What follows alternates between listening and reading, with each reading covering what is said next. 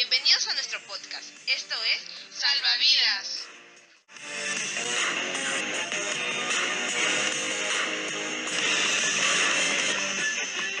Frente a las críticas que recibe la ONU como la principal organización internacional, un ex secretario la defiende diciendo, la ONU no fue creada para llevar a la humanidad al paraíso, sino para liberarla del infierno. Tenemos una minoría de gente rica en este país que lo maneja ganándose todo mientras que el grueso de la población está muriendo de hambre y miseria. Hola podcasteros, mi nombre es Camila Catcoparco y junto con mi compañera Giovanni Balbuena hablaremos sobre la intervención humanitaria de la ONU en Haití y cómo se realizaron las misiones que fueron llevadas a cabo por los famosos cascos azules. De ello también veremos cómo la ONU está entrando en una crisis debido a que no se han hecho reformas en más de 70 años. Esto se ve reflejado en sus misiones. Primero tenemos que tener en claro que Haití es considerado por el resto del mundo como un estado fallido o débil, puesto que no tiene un control sobre su territorio. No sé si te acuerdas de la autora que nos trabajado en el curso. Sí, Barbé, si no me equivoco. Claro, ella nos mencionaba que los elementos que constituyen un Estado son, por ejemplo, el buen manejo de su territorio, población y gobierno. Por eso, eh, a partir de, lo que habíamos mencionado, Haití es un buen ejemplo eh, de, que no se cumplen esto, ¿no? Porque, no tiene, porque es un país que no tiene la capacidad de ejercer soberanía sobre su territorio y población. Claro, Cami, pero ¿qué pasa con el gobierno? No lo mencionaste. Bueno, en el caso del gobierno, este presenta algo en particular pues ha tenido, por ejemplo, dos golpes de Estado liberados por Estados Unidos con el apoyo de Francia eh, en contra de Jean francés. Gracias, porque no hablo muy bien francés. Y bueno, eso no es todo, eso no es todo, sino que también hubieron este, otros, otros este, ataques, por ejemplo, en el caso del expresidente René Preval, donde este se había visto involucrado en actos de corrupción, ¿no? Eh, con una empresa venezolana llamada Petrocaribe.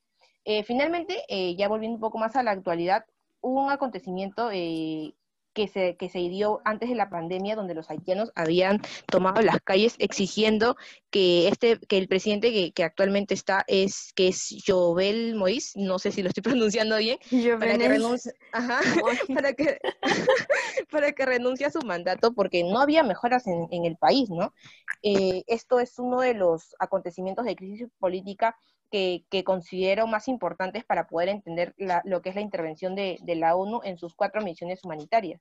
Ala, yo tenía entendido que la ONU había intervenido en el país con el MINUSTA, que es la, misión de estabilización de las Naciones Unidas en Haití, con los cascos azules para desarrollar este, una función principal que es la paz y seguridad en este. Recuerdo que también en la clase que tuvimos, el profesor mencionó que la ONU no contaba con un ejército propio, es decir, que los países miembros de esta organización eran quienes brindaban apoyo militar. Es decir, la ONU no tiene un ejército o bueno, lo tiene, pero entre comillas, donde estaría conformado por estos países que, pertenecen a este, como ya lo dije. Pero esto no significaría que eh, estos militares sigan las normas y reglas de, de, los países en donde han sido instruidos, pero esto también implicaría que, que la ONU no pueda ejercer unas reglas básicas y esenciales en los cascos azules. Bueno, Joanny, en ese caso sí hay, eh, se necesita una serie de requisitos y deberes, ¿no? Tenemos que mencionar que para realizar estas misiones los cascos azules deben cumplir ciertas funciones. Como habíamos leído a una futura colega, eh, Laura Moreno, ella nos mencionaba que los cascos azules tienen, por ejemplo, el, el deber de proteger a los civiles y al mismo personal de la ONU. También están encargados de vigilar las fronteras en litigio, eh, ofrecer seguridad en las diferentes, en las diferentes zonas de conflicto, eh, también observar los procesos de paz durante y después de la misión, eh, así como ofrecer seguridad en los procesos electorales. También deben prestar ayuda del personal militar del país en forma de capacitación y, y apoyo.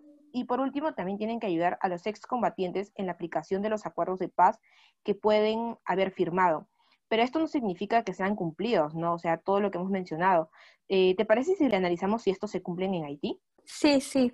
Me parece que en, relación al primer punto, en la última protesta contra Moïse en el 2019 se registró la muerte de civiles. aunque en general este, en un ambiente tan agresivo donde se enfrentan policías, militares versus los civiles, eh, no se puedan evitar eh, la pérdida de vidas humanas. En serio suena muy lamentable. Pero bueno, regresamos a lo que habíamos dicho al principio. Haití es un estado fallido, ya que, como ya hemos mencionado, no tiene un control real sobre su territorio ni sobre lo que pasa en esta. Eh, y esto también es demostrado por una futura colega que nos mencionaba que la cifra actual, por ejemplo, de policías haitianos es de solamente 3.300.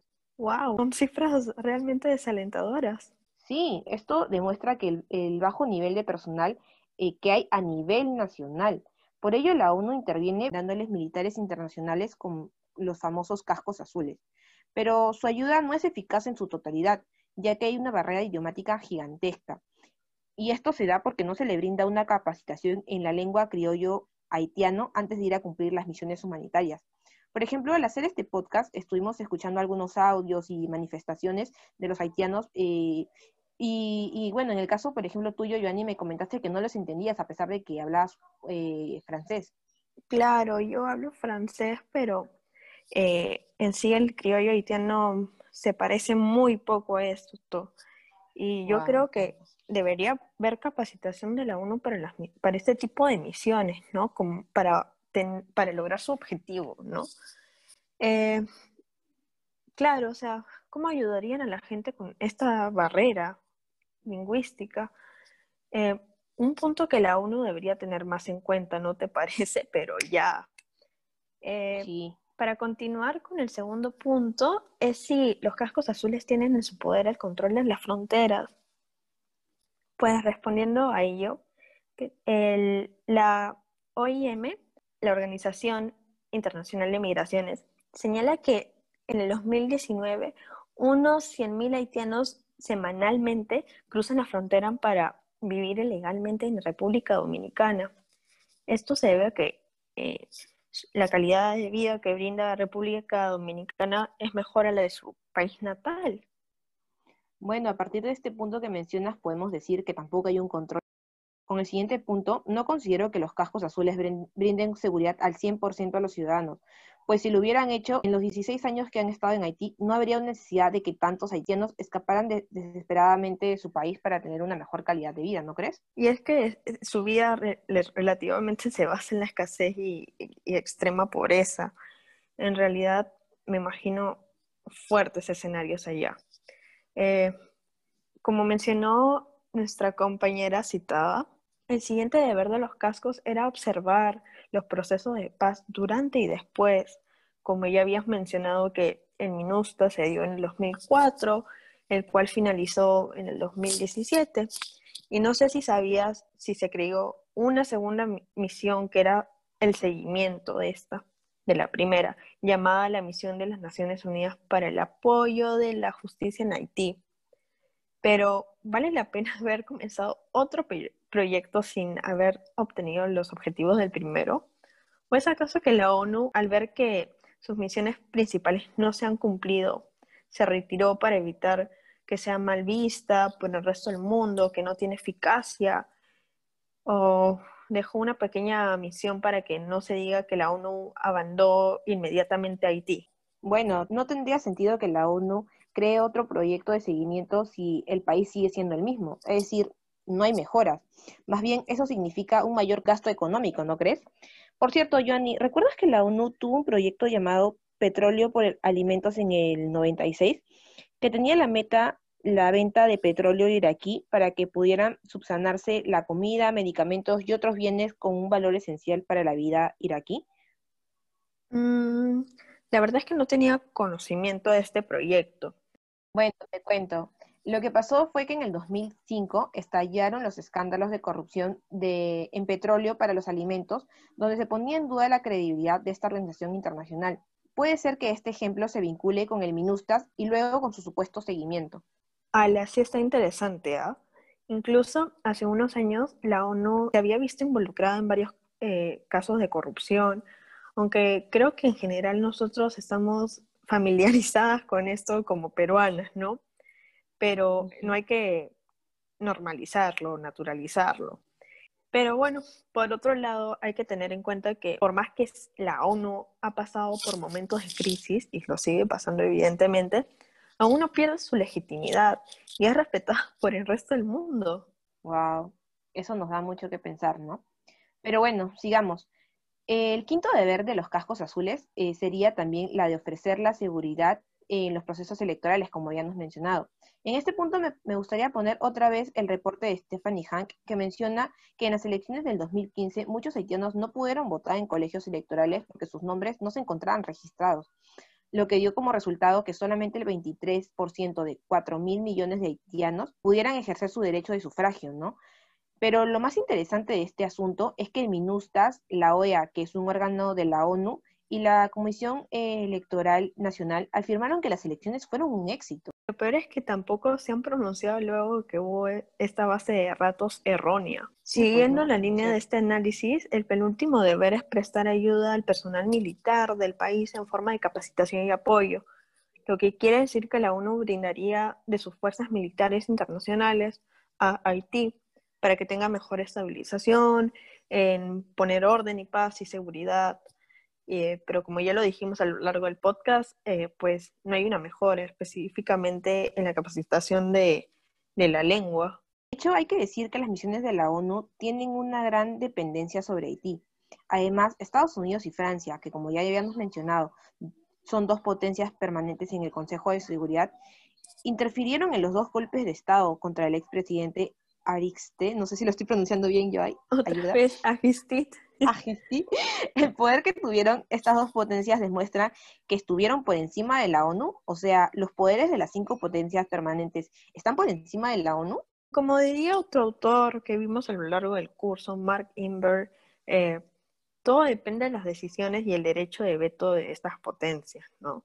Lo cual me hace pensar que en sí la ONU no ejerce un poder sobrepoderoso, sino que su entidad se pierde en los intereses de las cinco potencias permanentes.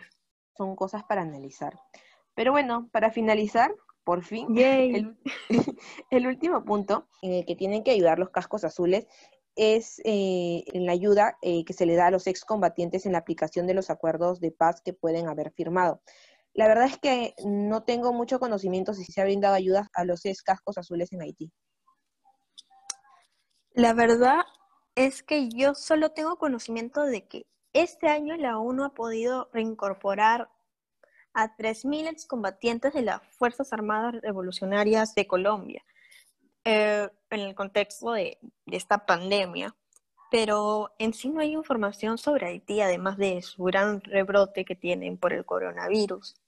Mm, sí, pues el coronavirus ha azotado a todo el mundo muy, muy fuerte.